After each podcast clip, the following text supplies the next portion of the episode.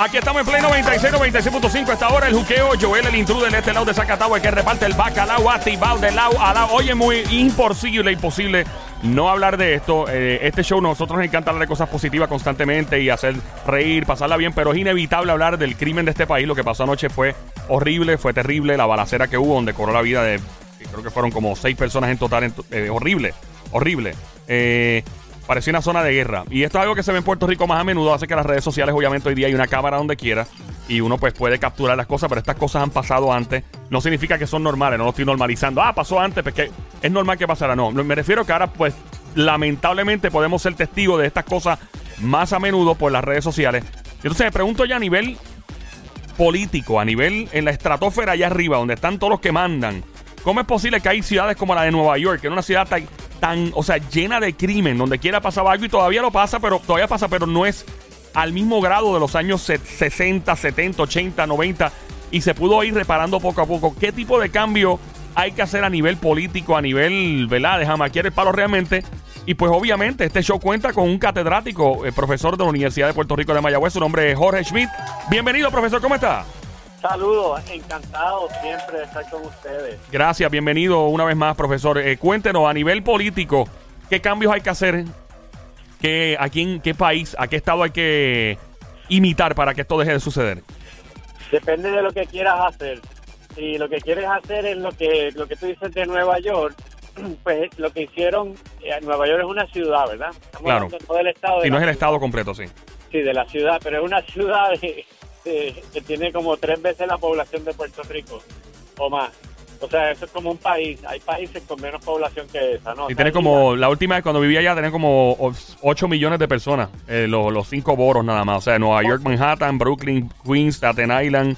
O sea, es como usted dice, es una ciudad gigantesca. Eh, pues todo es para arriba, todo el mundo iba para arriba. Mucha gente eh, cerca. Entonces, ellos, una de las cosas que hicieron, parece sencilla, pero es la verdad, empezaron a pagarle mejor a los policías. Ajá, vamos bien. hay cosas que a veces son tan obvias y tú vas a decir, bueno, estamos en crisis y no se puede, ver, pero eh, entonces a la misma, en el mismo sitio donde ves esa noticia ves que se están robando tantos millones en aquello, tanto en lo otro, pagándole millones a, a fulano por hacer nada. O sea que hay que poner prioridades y esta tiene que ser una definitivamente, porque si no, tú, ¿cómo tú le vas a pedir a una persona que arriesgue su vida en situaciones bien peligrosas ganando un sueldo que no me, que, está bien por debajo de lo que del riesgo que está poniendo, ¿verdad? Así que claro. empezar por ahí. Este, entonces, eh, otra cosa que hicieron, eh, en el caso de Puerto Rico, la, el, el, crimen sabemos que está bien ligado al, a la droga, ¿no? A la venta, a todo eso, al, al, negocio. ¿Estamos, ¿verdad? ¿Estamos de acuerdo en eso? Claro, definitivo. Pues mira, eh, eh, una cosa que en Puerto Rico no se hace, y yo creo que tendría un efecto muy grande como, como lo hizo Chile, que fue eh, seguir el, el, el, objetivo de todo ese negocio. ¿Por qué se mete la gente en eso? ¿Buscando qué?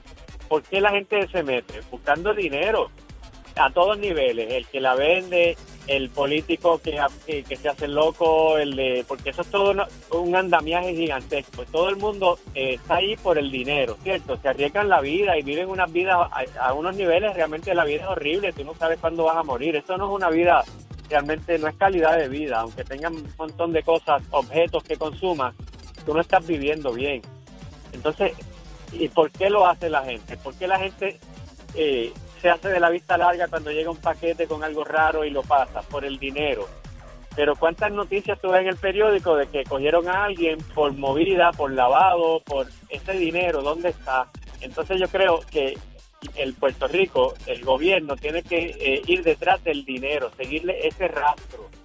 Y ese dinero, eh, eh, no, tú no puedes ocultarlo todo tú ocultas una parte, pero si tú de verdad le, dedicas un esfuerzo del gobierno a seguir el dinero, tú te vas a dar cuenta quién está gastando dinero en cash, eh, miles y miles de dólares, y no tiene forma de justificar de dónde lo saca. Pues ese dinero eh, eh, de ahí viene.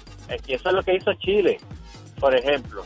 Y fue bien efectivo. Y de hecho no es peligroso porque tú no vas a batirte a tiros con nadie. Tú te vas a meter en una oficina a, recibir, a, a revisar de dónde salió, cómo este tipo se compró este carro, con qué lo pagó. ¿Verdad? Lo pagó cash, ok. ¿Y él te explicó de dónde sacó ese dinero? No, ah, pues tú violaste la ley. Así por el estilo, ¿verdad?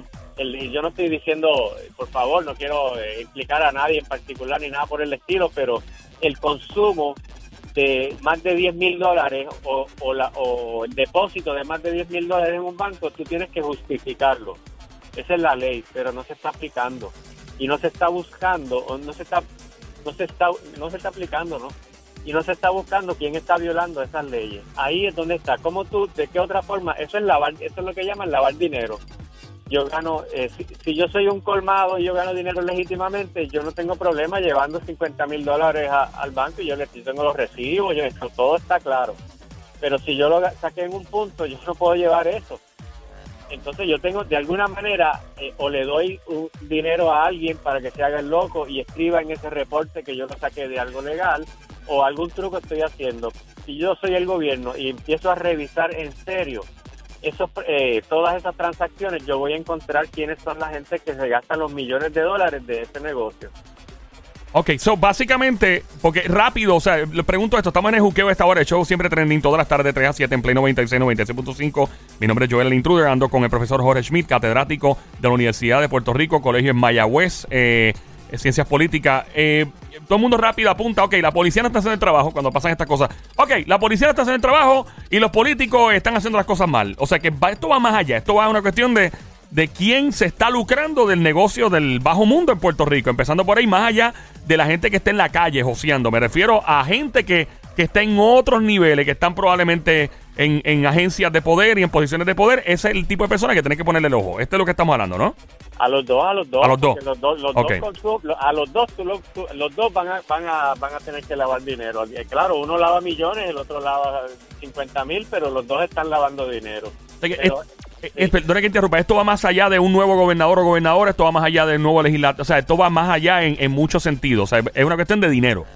Eso, sí, eso lo pueden hacer ya hoy. Ellos tienen un departamento de justicia, tienen una tienen investigadores, ellos pueden dedicarse ahora a coger un montón de, no sé qué, tipo de personas necesita para eso, pero eso lo hizo Chile y fue bien efectivo y, y porque lo, eh, tú, empiezas a reducir el, el, eh, el nivel de violencia con el que tú abordas eso, porque es injusto tú poner a policías, hombres, mujeres de 30, 40 años, meterse en situaciones a caerse a balazos en una guerra que no va a ganar nadie. La, la guerra esta contra el crimen no es que la hemos perdido ni, la, ni ganado, está empate y se va a quedar así.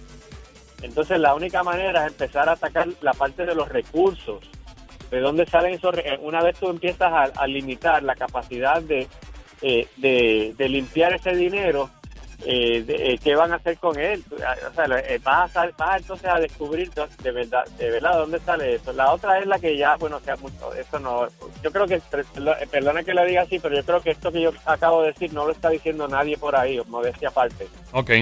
Lo, de, lo que está hablando de la procedencia económica, ¿te refieres?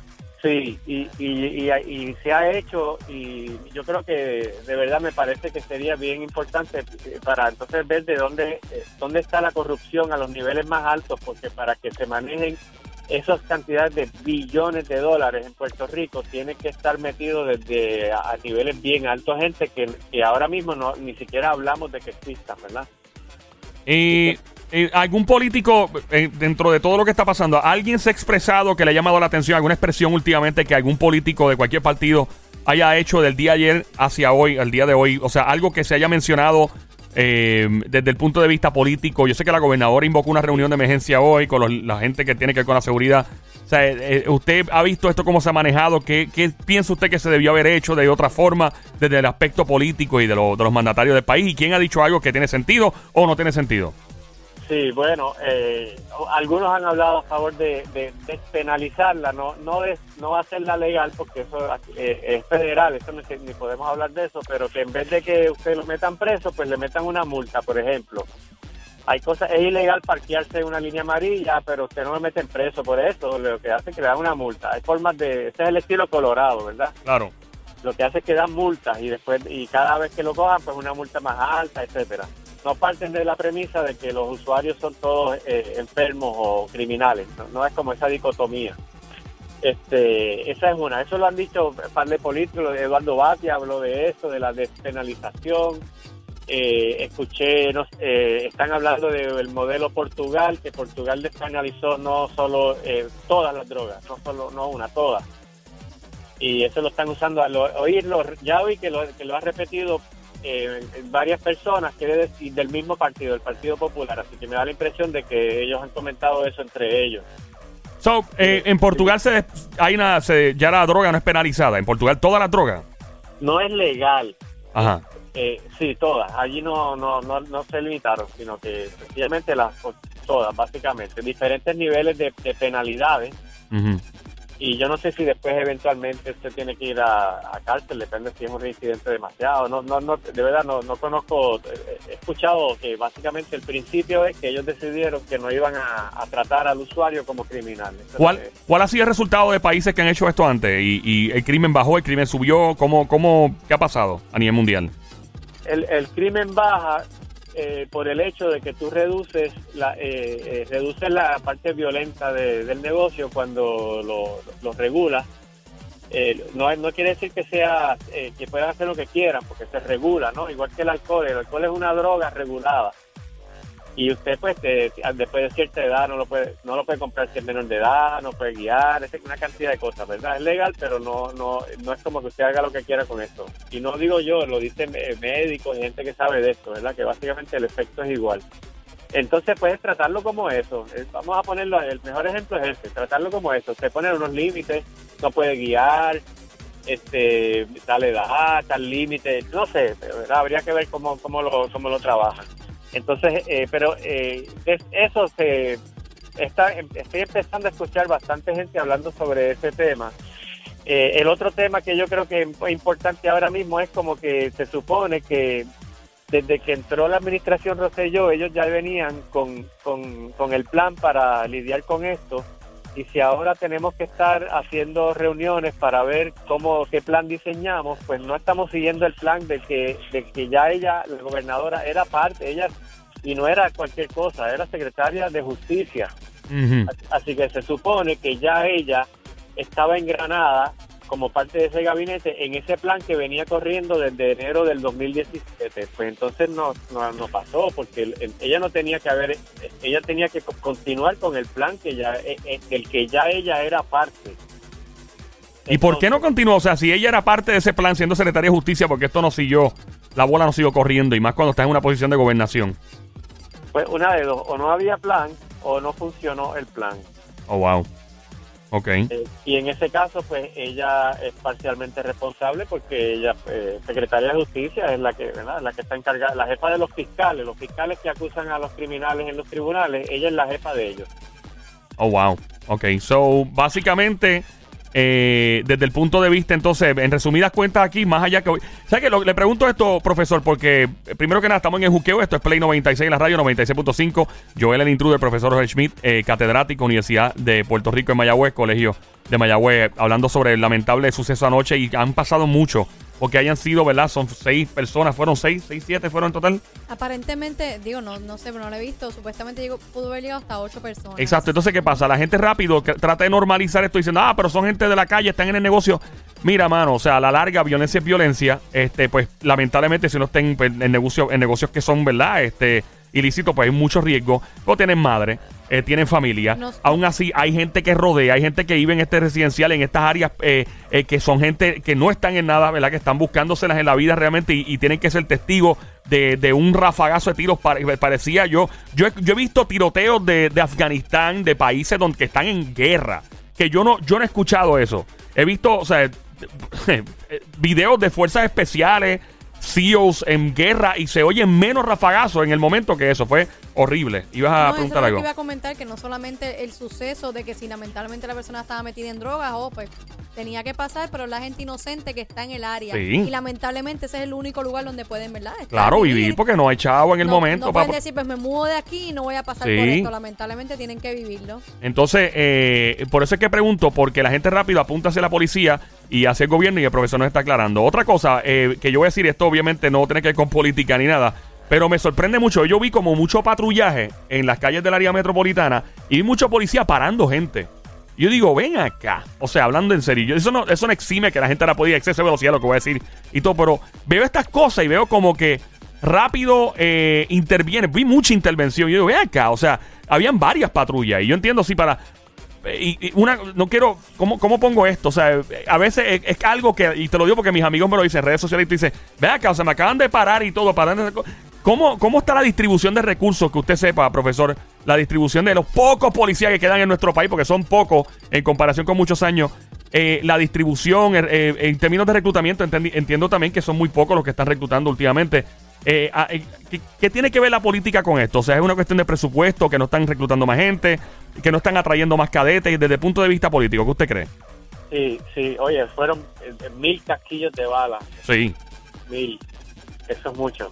Este, bueno, eh, esto que tú describes es una, eh, es dos cosas. Uno es, es un, eso que de momento empiezan, eh, o sea, ese cambio drástico de que de el, día antes eh, no había uno solo por allí y el día siguiente están parando a medio mundo, es como que un cambio que no tiene, no, no es ni gradual.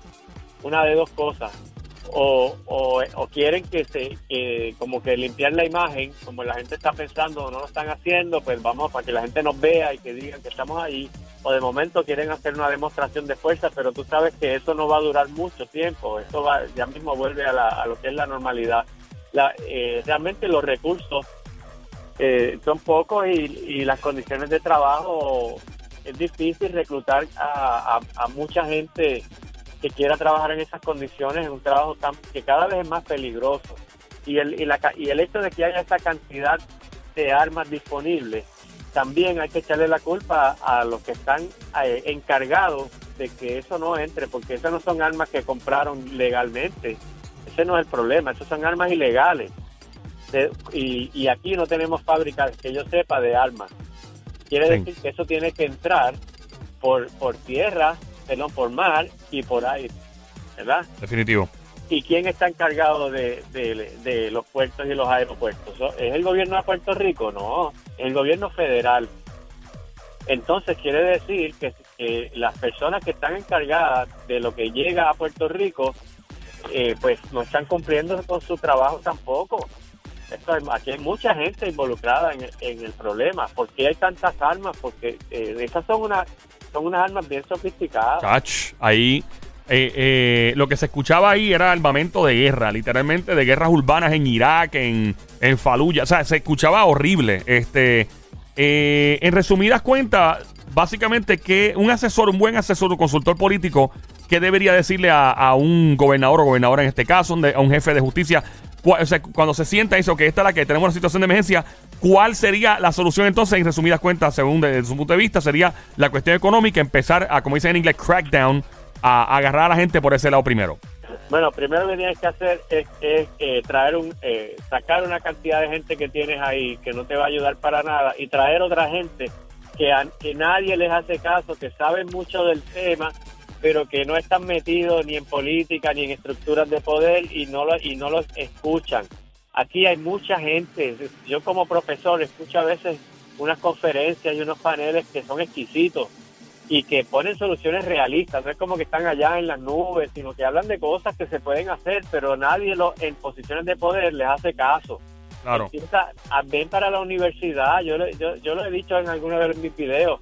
Vengan acá, aquí hay gente que se especializa en cada una de esas preguntas que tú me haces. Tú vas a encontrar una cantidad de gente en todo el sistema, el de la UPI y el privado también. No estoy hablando solamente de aquí.